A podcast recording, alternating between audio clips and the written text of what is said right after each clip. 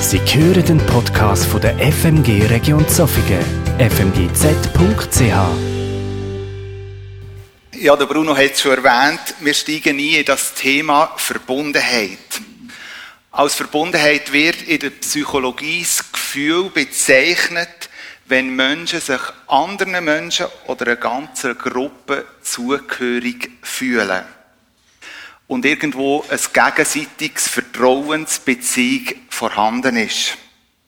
Der Friedmann Schulz von Thun, ein deutscher Psychologe, hat einmal gesagt, dass Verbundenheit eine der vier seelischen Grundbedürfnisse ist, die der Mensch hat. Nebst dem Empfinden von Eigenwert, Freiheit können leben und geliebt zu werden. Also vier Aspekte, die für den Mensch relevant ist. Eben, dass sein Leben Qualität bekommt. Der Bruno hat schon angetönt, ich glaube, die meisten Menschen sehnen sich irgendwo nach Verbundenheit. In Beziehungen mit anderen Menschen. Das können zu leben oder zu erleben, ist etwas vom Schönsten, was der Mensch haben kann. Aber die Beobachtungen machen deutlich, auch gerade wenn wir jetzt in unsere Gesellschaft hineinschauen, dass Verbundenheit mit anderen nicht einfach selbstverständlich ist.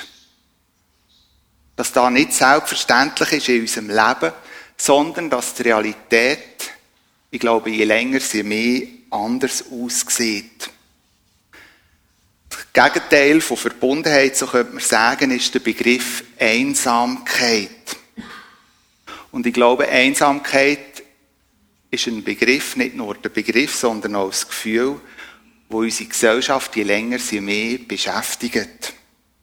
In Großbritannien ist unter anderem der Notstand ausgerufen worden im Bereich von Einsamkeit. Es ist sogar extra ein Ministerium gegründet worden, wo den Menschen in der Einsamkeit soll helfen, eben daraus rauszukommen. Auf der Homepage, wo sie aufgeschaltet haben, steht unter anderem, dass Einsamkeit eines der gefährlichsten Krankheiten ist, wo der Mensch daran leiden kann. Laut ihren Zahlen sind 13 Prozent in England von Einsamkeit betroffen. Eine sehr eine hohe Zahl. Und wer jetzt denkt, in der Schweiz sei das anders, der fehlt sehr weit. Die Schweiz wird zwar als Insel der Glückseligen genannt, aber viele erleben es eben nicht so. Laut Befragungen ist es in der Schweiz, wo jeder Dritte sagt, dass er sich manchmal oder sehr häufig einsam fühlt.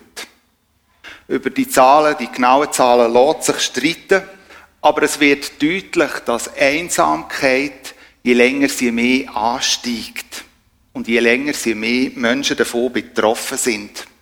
Einen starken Anstieg kann man unter anderem bei Jugendlichen bis 24 und bei Senioren feststellen. Wer sich einsam fühlt, der leidet. Zuerst seelisch und später hat es auch einen Einfluss auf das körperliche Befinden. Wer den Eindruck hat, nur Alleinstehende können sich einsam fühlen, auch der liegt eigentlich weit davon entfernt. Vor einiger Zeit hatte ich mit einem Mann ein Gespräch, der mit einer Frau aus Südamerika verheiratet ist. Sie leben hier in der Schweiz. Er hat mir erzählt, dass sie vor allem Beziehungen pflegen mit Südamerikanern, die ebenfalls hier in der Schweiz leben.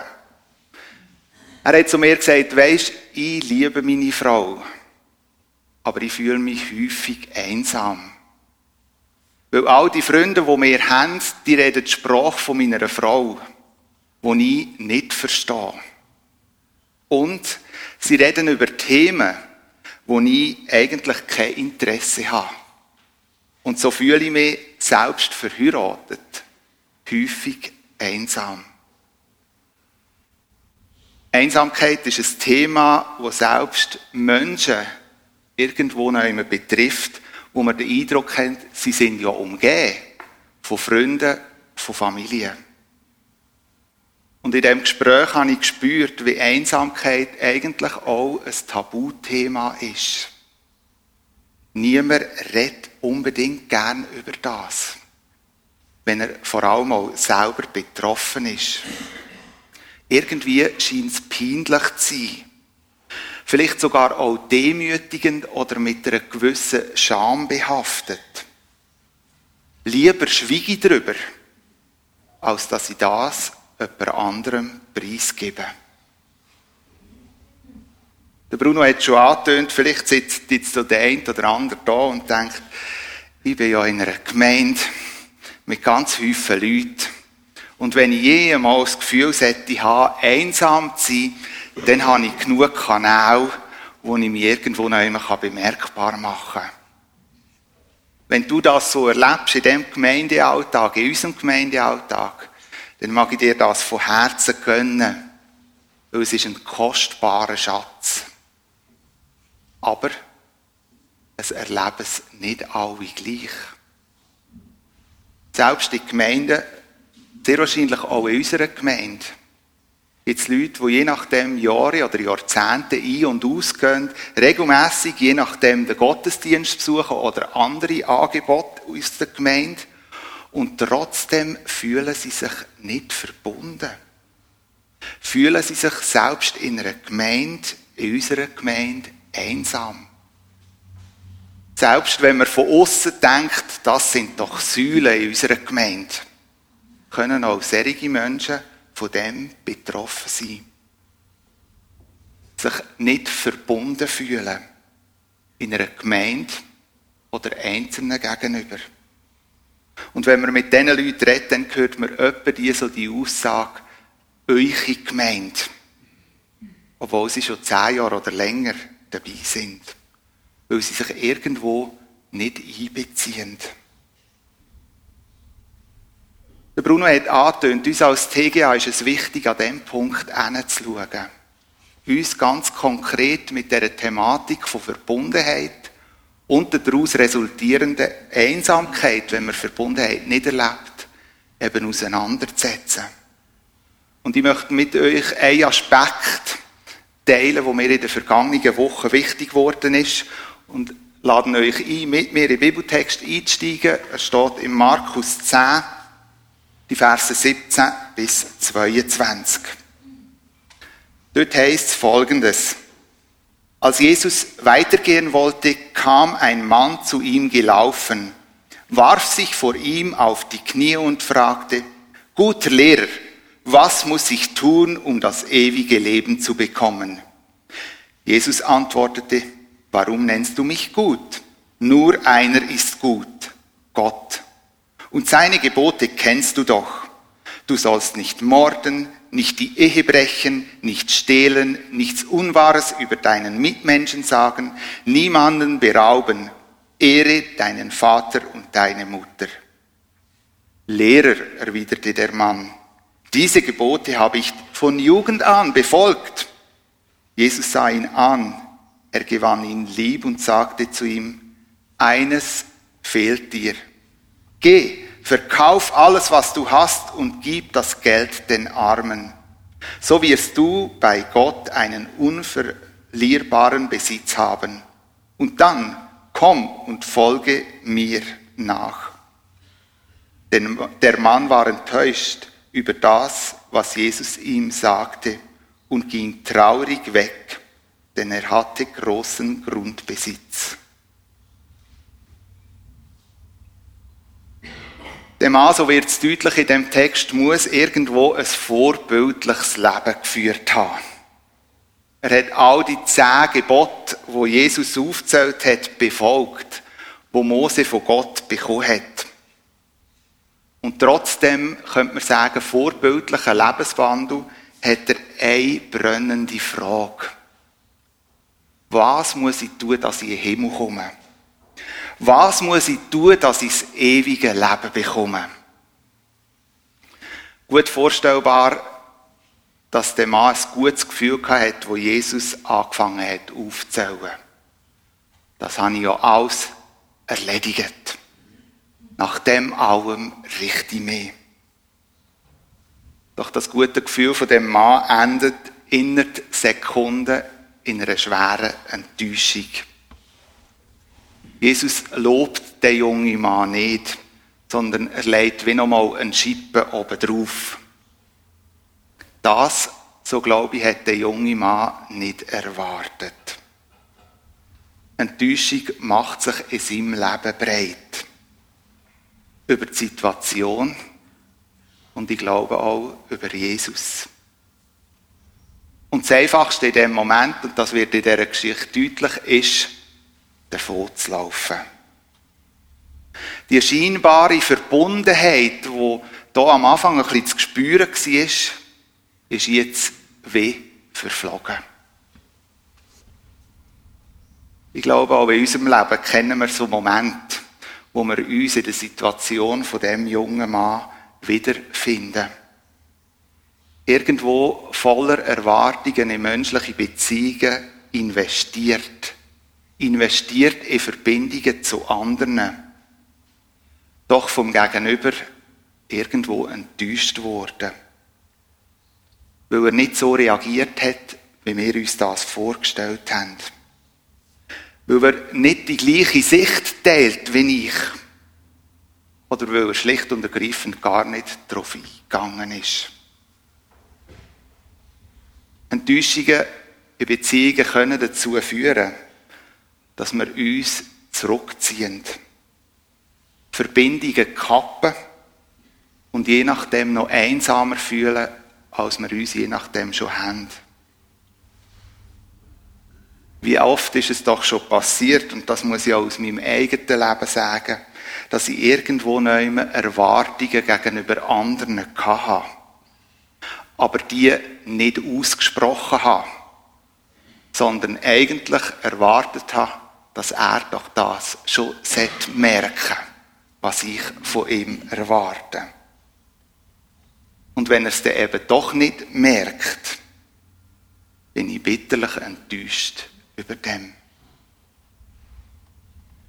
Sind wir uns bewusst, dass wenn wir den Mut hätten, unsere Erwartungen am anderen gegenüber zu formulieren, dass wir gewisse Enttäuschungen wie könnten vorbeugen.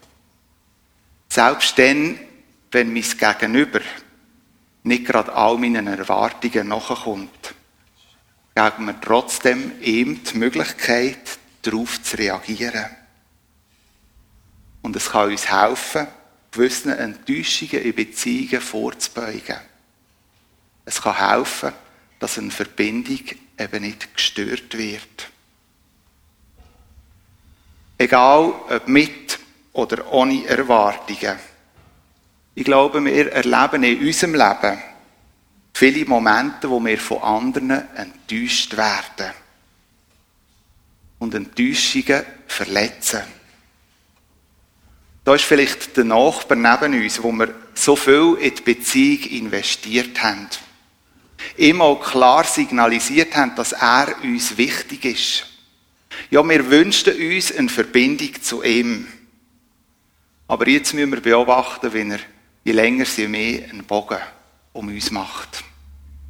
Und wir merken, dass er mit anderen Nachbarn genau über mich redet. Wie enttäuschend wie verletzend. Da hat man vielleicht einmal in einem guten Freund ein Gebetsanliegen im Vertrauen platziert. Und plötzlich merkt man, wie genau das Gebetsanliegen die Runde macht. Und plötzlich alle anderen viel besser wissen, was sie machen müssen, als ich selber. Wie oft gibt es eben genau solche Ereignisse, die uns dazu führen, dass wir uns zurückziehen. Eine Verbundenheit gestört wird oder sogar zerstört wird. Eine kurze Klammerbemerkung. Ich glaube, nebst Enttäuschungen, die je nachdem an Menschen gekoppelt sind in Beziehungen, gibt es auch Enttäuschungen in unserem Leben, die eben nicht mit anderen Menschen gerade im direkten Zusammenhang stehen sondern ausgelöst werden durch Umstände in unserem Leben. Ein Beispiel erzähle ich euch kurz später dazu. Im Hebräer 3, 7 bis 9 heißt es, weil das so ist, nehmt doch das ernst, was der heilige Gottesgeist gesagt hat. Heute, wenn ihr Gottes Stimme hört, dann macht eure Herzen nicht unempfindsam, so wie die Menschen sich damals durch ihre Verbitterung verhielten. Das war zu der Zeit, als sie bei ihrer Wanderung durch die Wüste in Anfechtungen gerieten. Damals, als eure Vorfahren mich auf die Probe stellten und dann doch meine gewaltigen Taten zu sehen bekamen. Das ging 40 Jahre lang so.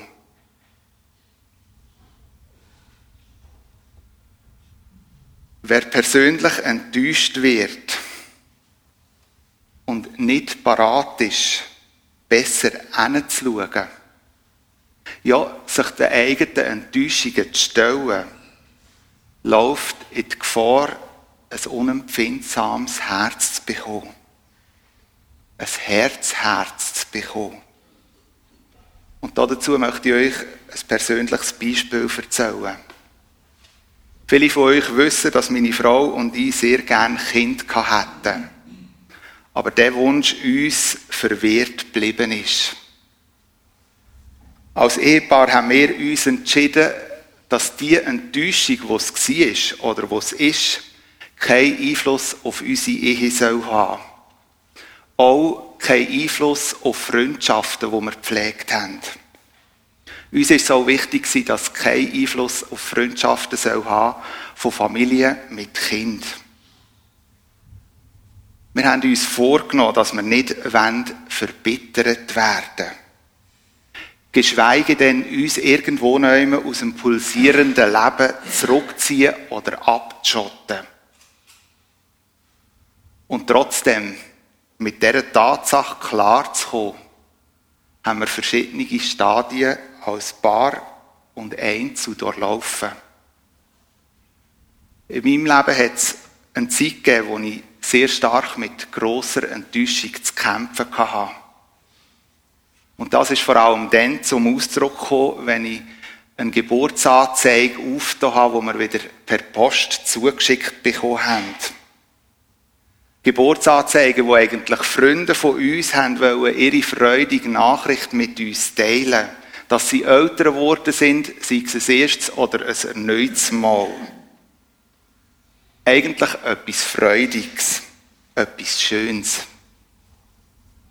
Aber ich kann euch sagen, es hat eine Zeit lang gegeben, wo ich, wenn ich schon nur eine Karte aus dem Briefkasten genommen habe, und man sieht ja meistens den Kuvert an, in welche Richtung dass sie gehen, ich hätte sie am liebsten ungeöffnet in den Papierkorb gerührt. Eine Enttäuschung, die sich in meinem Leben breit gemacht hat. Ein Groll gegenüber Menschen, die uns die Karten geschickt haben. Aber auch gegenüber Gott. Es ist ja eigentlich klar gewesen, dass die Familien, die uns die Karten geschickt haben, eigentlich einfach die Freude mit uns haben wollen teilen über ihren Nachwuchs. Und eigentlich ist ja auch klar, dass etwas Schönes ist. Und hätten sie uns keine Karten geschickt, um uns zu schonen, dann wäre das je nachdem nur noch verletzender gewesen. Wo meine Frau und ich geheiratet haben, haben wir uns unter die Führung Gottes gestellt. Wir haben ihm unser Leben und unsere Ehe anvertraut. Führ du uns wie dein Plan ist, haben wir mehr als einiges gesagt. Steht es uns also denn zu, an dieser Stelle zu hadern?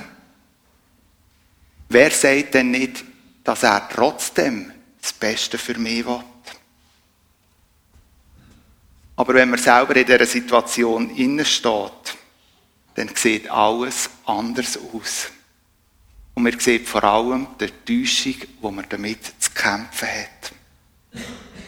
Und wie ich vorhin schon angetönt habe, sehr schnell kann es passieren, dass das eigene Herz hart wird. Hart gegenüber Menschen. die haben ja wollen Eltern werden. Was jammern sie jetzt über ihre Kinder? Die können ja froh sein, haben sie eigene. Sie müssen bei mir nie jammern. Ich werde nie mehr irgendwo noch ein Gebetsanliegen weiterverzählen. Das geht ja nur weiter. Man muss ja niemand mehr fragen, wie es mir geht. Da kann er gerade vergessen, dass ich darauf eine Antwort gebe. So oder ähnlich kann aus Enttäuschungen ein Herz Herz wachsen. Gegenüber Menschen, aber ich glaube auch gegenüber Gott. An der Hebräerstelle, die ich euch hier vorgelesen habe, wird deutlich, dass Gott uns auffordert, selbst in Enttäuschungen innen ein berührbares und ein empfindsames Herz zu behalten. Und in dem Kontext, wo wir heute am Morgen uns befinden, aus einem bestimmten Grund. Weil im Psalm 147,3 heißt es, er heilt die, deren Herzen zerbrochen sind und verbindet ihre Wunden. Wer ein Herz und unempfindsames Herz hat, ich glaube, das Herz kann nicht heilig finden. Ich komme nochmal zurück zu dem jungen Mann, wo Jesus begegnet ist. Wo Jesus ihm wieder erwarten eine Antwort gegeben hat, wo ihn enttäuscht hat, ist der Mann weggelaufen. Doch mir geht davon aus, dass nach dieser Begegnung die Geschichte zwischen Jesus und dem jungen Mann noch nicht beendet ist. Denn wir gehen davon aus, dass der junge Mann, der hier weggelaufen ist, der Johannes Markus ist. Der Mann, der das Markus-Evangelium geschrieben hat. Der Mann, der seine Mutter das erste Obergeschoss freigegeben hat, dass Jesus mit seinen Jüngern das letzte Passamal feiern Der Mann, wo wir in der Apostelgeschichte lesen, dass er als Missionar unterwegs war. Was sagt uns das? In Markus, sein Herz hat sich nicht verhärtet von der Enttäuschung, die er in der Begegnung mit Jesus hatte. Er hat ein berührbares und empfindsames Herz behalten. Und hat es zugelassen, dass Jesus ihn genau an dieser Stelle heilt. Er heilt die, deren Herzen zerbrochen sind und verbindet ihre Wunden. Und ich begriffen habe, dass ich ein verletztes Herz habe, habe ich Gott mein Herz bildlich gesprochen hingestreckt und hat zu ihm gesagt, du hast es versprochen, dass du hältst. Also tu es auch.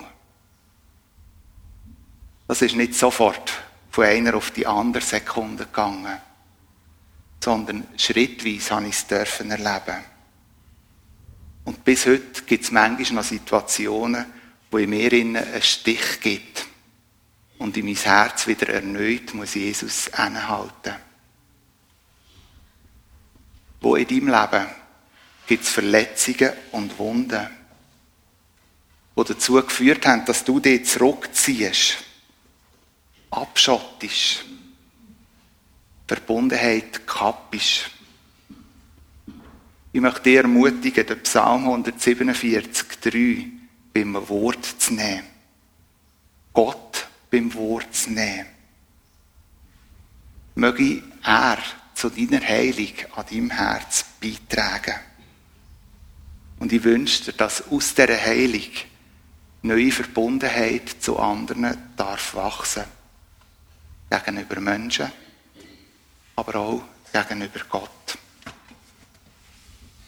Ich bin überzeugt davon, das wird uns auch in Zukunft nicht verschonen, dass wir immer mal wieder Fehler machen. Dass wir immer wieder auch einander verletzen und wo auch einfach immer wieder Vergebungsbereitschaft gefordert ist. Aber es ist ein erster Schritt und ich glaube ein wichtiger Schritt. dass du auch in deinem Leben Verbundenheit neu darfst entdecken. Amen.